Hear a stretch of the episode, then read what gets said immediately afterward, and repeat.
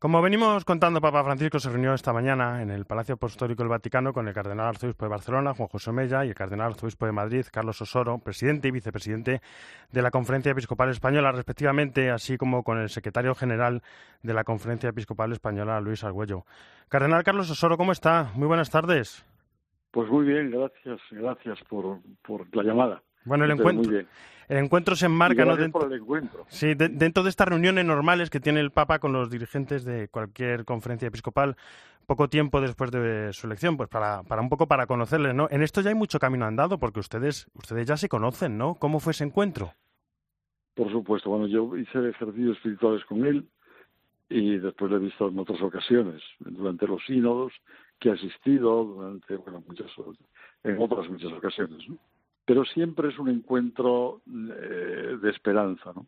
Estar con el Papa es estar ante un hombre realista, pero que eh, inflama a quien está al lado y, invade la esperanza, la esperanza que él tiene eh, en nuestro Señor, en su misión y en la misión que tiene la Iglesia en estos momentos, ¿no? En las circunstancias que está. Y eso es maravilloso, ¿no? Porque siempre uno sale eh, con buen humor y optimista, que es la manera también de poder anunciar. Pues nos viene muy bien, ¿no? Porque en España hay muchos frentes abiertos políticos, sociales. ¿Cuáles son las, las mayores preocupaciones del Papa Francisco sobre España y sobre la Iglesia española? ¿Qué les ha comentado? Bueno, yo creo que mm, el Papa Francisco tiene una sobre el mundo una visión muy realista. Es un conocedor profundo de las diversas situaciones que se dan en el mundo, eh, los temas que siempre preocupan, como a todos, ¿no? Eh, pero a él de una manera especial, es el tema de los pobres, el tema de los inmigrantes, eh, el tema de cómo unir ese inicio de la vida de los niños y también con el de los mayores, ¿no? El tema de los ancianos, ¿no? Que no es una anécdota, sino que en ese arco, eh, desde la infancia o desde el nacimiento hasta la ancianidad, es donde se mueve la vida humana, ¿no? Y esos dos polos son esenciales para el Papa. Y yo creo que deben serlo para nosotros también. Bueno, se encuentra en Roma, pero estoy seguro eh, don Carlos, que está con la mirada y el corazón puesto en su archidiócesis y sobre todo en los lugares ¿no? donde más está sufriendo el COVID en, Madrid. El lunes son muchos barrios que entran en una nueva fase de confinamiento con muchos sacrificios. También para las misas, para, las parroquias, para los sacerdotes, para los catequistas. Eh, ¿Cómo lo está viviendo?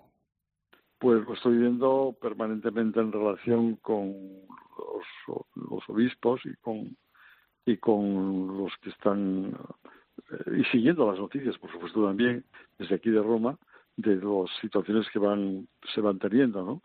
Lo hago con preocupación porque, naturalmente, pues eh, la enfermedad, el, el, el, paro, eh, está afectando tremendamente la situación económica a todos, pero con una incidencia muy especial a los más pobres, ¿no? Entonces lo vivo con preocupación pidiéndole al Señor que esto pase, que interceda, que seamos capaces de entre todos, con todos y para todos buscar soluciones y que nos dejemos de cosas secundarias, que en estos momentos no podemos entretenernos en cuestiones que son de segundo, tercero o último grado. ¿no? Lo importante para nosotros es buscar la paz, la reconciliación, buscar salidas para todos, buscar que a nadie le falte lo más necesario y darnos la mano los unos a los otros y dejarnos de cuentos. No sé si son temas secundarios, pero esta semana dos temas políticos son el de la eutanasia y la memoria histórica. Son temas a flor de piel, no temas muy ideológicos que, hacen crecer la crispación. Y, uno siempre tiene, tiene un dilema. Por un lado, pues lo que bien dice, no quiere ofrecer paz y calma, intentar ofrecer cercanía. Por otro lado, uno quiere pues clamar ante las injusticias, lo que está sucediendo. ¿Qué puede, qué debe hacer un cristiano ante este dilema? Bueno, el cristiano lo tiene claro. Ante el dilema de la vida no hay dilema. O se defiende la vida o se defiende la muerte. No hay dilema. ¿eh? Y por tanto. Y la vida tiene un inicio y tiene un final, que no le provocamos nosotros, sino Dios nos da a cada uno un tiempo en el que tenemos que vivir y en el que tenemos que ser ayudados por todos a vivir, no a matar. Entonces, en ese sentido, pues bueno, yo creo que llevo diciendo por el Twitter que hago todos los días, eh, estoy bien a hablar de la defensa de la vida. O sea que creo que mm, ya hace mucho tiempo, no es de ahora, ¿no? Y lo vengo diciendo, ¿no? Eh, yo creo que nosotros, para un cristiano, habla de la vida. Y se habla de la muerte, que nos va a venir a todos, pero habla también de la resurrección. Es decir, no morimos en la nada, no morimos en la intemperie, morimos en las manos de Dios, que es el que nos da la vida y el que nos hace posible también que sigamos viviendo.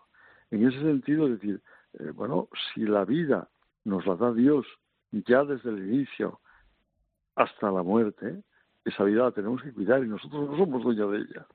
No somos dueños. Somos eh, hombres y mujeres que eh, mantenemos lo que se nos ha dado y lo preservamos y lo, y, lo alimentamos para que esa vida pues sea lo más perfecta posible. Bueno, cuando todo esto acabe, cuando, cuando acabe el COVID, coronavirus, ¿qué? El Papa Francisco ya tiene terminada su, su, reflexión sobre la fraternidad, que pronto se presentará. Su palabra siempre es profética. ¿Os ha ofrecido alguna clave, alguna ayuda para, para la esperanza, para el futuro? Nos ofrece su vida. Ya he dicho antes que el, Papa es un hombre de esperanza y su vida es un testimonio fehaciente de lo que de lo que tenemos que vivir los hombres. Y las señales que nos va diciendo el Papa son, a mí parece que muy claras, muy claras, muy claras. En la humanidad, y yo esto lo vengo repitiendo desde hace muchos meses, desde que comenzó el virus, eh, la pandemia, en Madrid, y lo digo en mis cartas, la humanidad ha perdido, y por supuesto nosotros también, hemos perdido dos sustantivos que son esenciales. Y a veces nos hemos quedado viviendo o de adjetivos o de adverbios, pero lo importante es el sustantivo. Y esos dos sustantivos son que somos hijos y que somos hermanos, hijos de Dios y hermanos de todos los hombres. Todo aquello que provoque eh, la distancia, el enfrentamiento, la división, el no buscar el bien del otro, el no dar la mano para que el que está tirado pueda levantarse y agarrarse.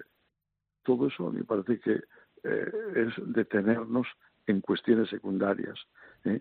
que no ayudan a vivir, ¿eh? provocan la muerte o el enfrentamiento o la división o la ruptura. me parece que es muy importante esto. Y esto el Papa lo dice de una forma clara en todos sus mensajes. Quizá es de las cosas que más nos está repitiendo de formas diversas. Pero ciertamente es un momento también este de la pandemia que todos, y yo animo a, naturalmente en mis cartas, animo a Madrid, pero animo a quienes me escuchan en España, eh, es un momento para vivir de sustantivos y de los importantes, de los que nos unen, no de los que nos rematan los unos a los otros. Apuntamos, hijos de Dios y hermanos. Cardenal Carlos Osoro, arzobispo de Madrid, vicepresidente de la Conferencia Episcopal Española, muchísimas gracias por estar con nosotros mm. en este día tan importante. y un fuerte abrazo. adiós. adiós.